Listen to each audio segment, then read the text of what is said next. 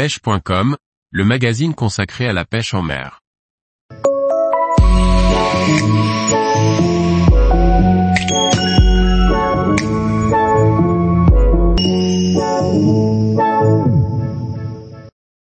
Trois espèces de crapets à découvrir ou à redécouvrir lors d'un voyage de pêche au Québec. Par Liquid Fishing. Les amateurs de pêche light peuvent trouver leur compte en venant au Québec, car les petites espèces comme les différents y sont abondantes et sympathiques à pêcher. D'autant plus que les pêches de type rock fishing sont comme inexistantes ici. Le cas du crapet de roche est différent de celui de la carpe et de la tanche présenté dans l'article précédent. Celui-ci a été exporté d'Amérique du Nord, vers la France, où on le retrouve dans quelques milieux comme la Loire.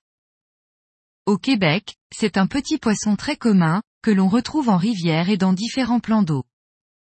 Le crapet soleil n'est ni plus ni moins que l'espèce que l'on retrouve en France sous le nom de perche soleil.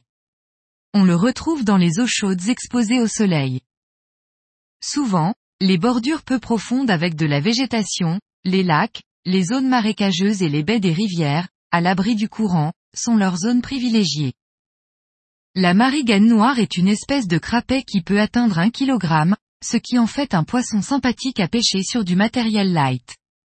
Le matin et le soir, elle fréquente la surface à la recherche de nourriture, c'est le moment privilégié pour la pêcher, car on peut voir son activité en surface pour les repérer facilement.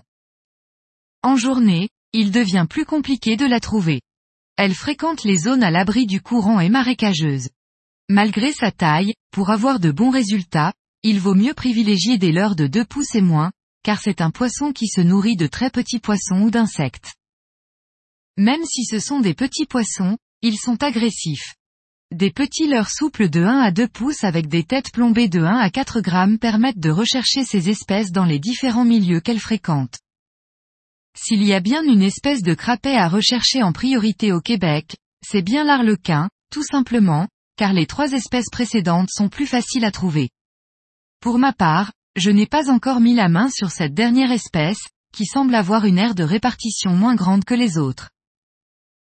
Tous les jours, retrouvez l'actualité sur le site pêche.com. Et n'oubliez pas de laisser 5 étoiles sur votre plateforme de podcast.